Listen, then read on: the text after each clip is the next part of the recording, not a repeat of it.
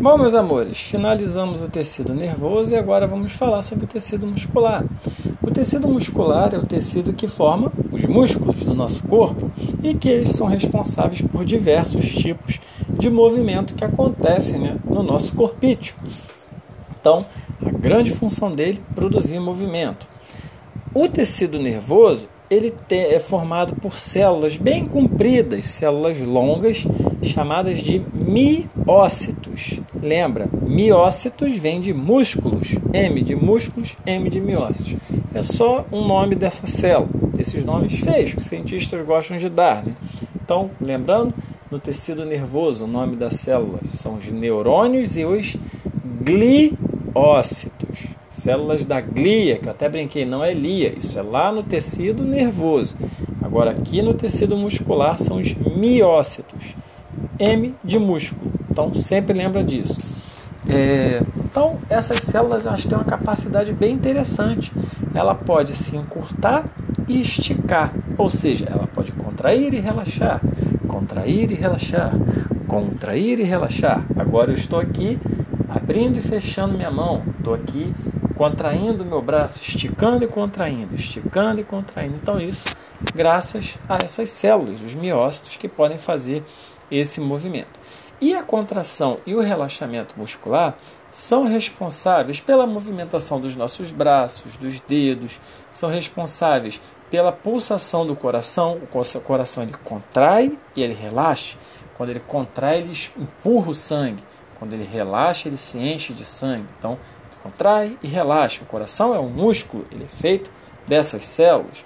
E também, quando você come aquela comidinha bem gostosa, que já já você vai estar preparado para comer, seja o lanchinho da manhã ou aquela comida deliciosa que você ama, é, esse alimento ele desce pelo tubo digestivo, né, pelo esôfago, até o estômago por movimentos, por contrações e relaxamentos dos, dos músculos que formam os nossos órgãos. Então, olha a importância do tecido muscular. Quantos movimentos eles fazem aí? Só deles falou, movimentação dos membros, batimento do coração, permite com que a comida passe pelo corpo. Então, olha quanto é importante, né? A célula muscular.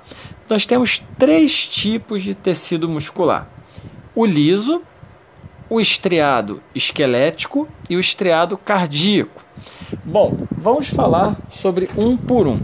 O tecido liso é, como você pode observar no desenho aí, as células elas são longas, elas formam a maioria dos nossos órgãos internos, a maioria dos seus órgãos internos, esôfago, estômago, intestino, a maioria, grande maioria, é formada por tecido muscular liso.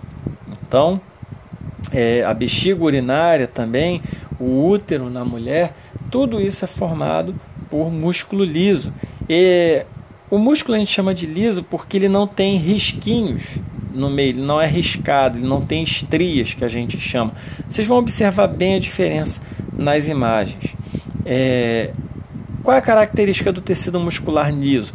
Você não controla a contração dele. Você engoliu o alimento, você tem que ficar, opa, peraí, peraí que eu vou engolir o alimento, uh, peraí que eu vou engolir o alimento, uh. Não. Você nem pensa, você só come e esse músculo mesmo faz o trabalho para você. Ele tem a capacidade de contrair e relaxar sozinho. Não depende de você, certo? Então, para, como a gente falou, para que o alimento passe por todo o tubo digestório, é preciso que ele se contrai e relaxe. E a musculatura livre, ela está presente, como a gente falou, em vários órgãos do corpo. Já o tecido muscular estriado esquelético como o nome diz, ele está no esqueleto. Ele é responsável pelos movimentos do corpo. Mas por, do corpo. Mas por que ele é estriado e o outro é liso? Compara só esses dois desenhos do planejamento de aula. O estriado, está vendo que ele é cheio de risquinhas brancas? Então essas linhas brancas são chamadas de estrias.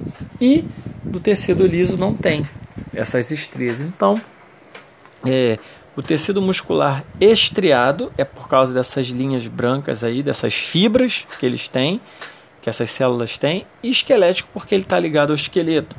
É, a maior parte dos seus músculos é formado por essa fibra estriada esquelética e ela cobre totalmente o seu esqueleto, está ligado aos ossos. A contração desse, desse tipo de músculo, aí sim, aqui você já comanda.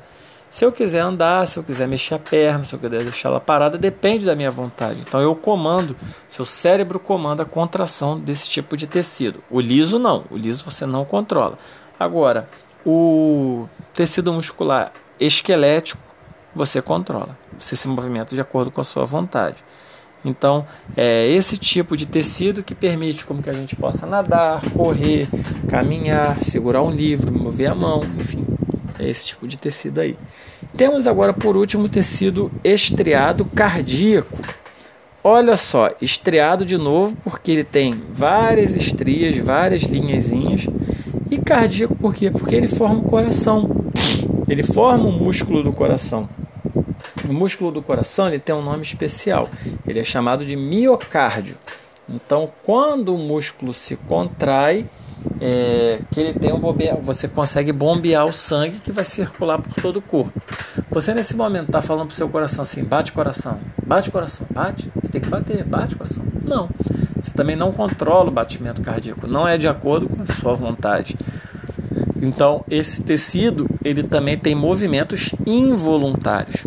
E agora só já que a gente está falando do coração, a prática de atividade física é muito importante para manter a saúde do organismo. Né? É, quando você faz atividade física, seus músculos ficam mais fortes, eles crescem, ficam mais saudáveis. E para a musculatura cardíaca, ela também é estimulada. Quando você faz uma corrida, o coração, de tanto ele bater, ele também vai ficando mais forte. É, principalmente com exercício de corrida, de natação, faz com que as células do coração, né, as células do miocárdio, do músculo do coração, elas se desenvolvam. Só para você não se assustar, né? Miocárdio é o nome do músculo do coração. Então, quando a gente faz atividade de corrida, natação, essas células ficam mais fortes, elas crescem, e isso é bom. A prática diária de atividade física faz com que o músculo do coração fique mais forte, e se ele é mais forte, ele bombeia é, o sangue com muito mais facilidade para o corpo. Você melhora a circulação sanguínea. Então, atividade física é muito importante, mas sempre orientada pelo médico. Tá bom, meus amores? Então a aula de hoje é isso. Espero que vocês tenham gostado, espero que vocês aprendam bastante e aguardo vocês com as dúvidas, tá bom? Amo muito vocês, um grande beijo no coração e fiquem com Deus. Beijo!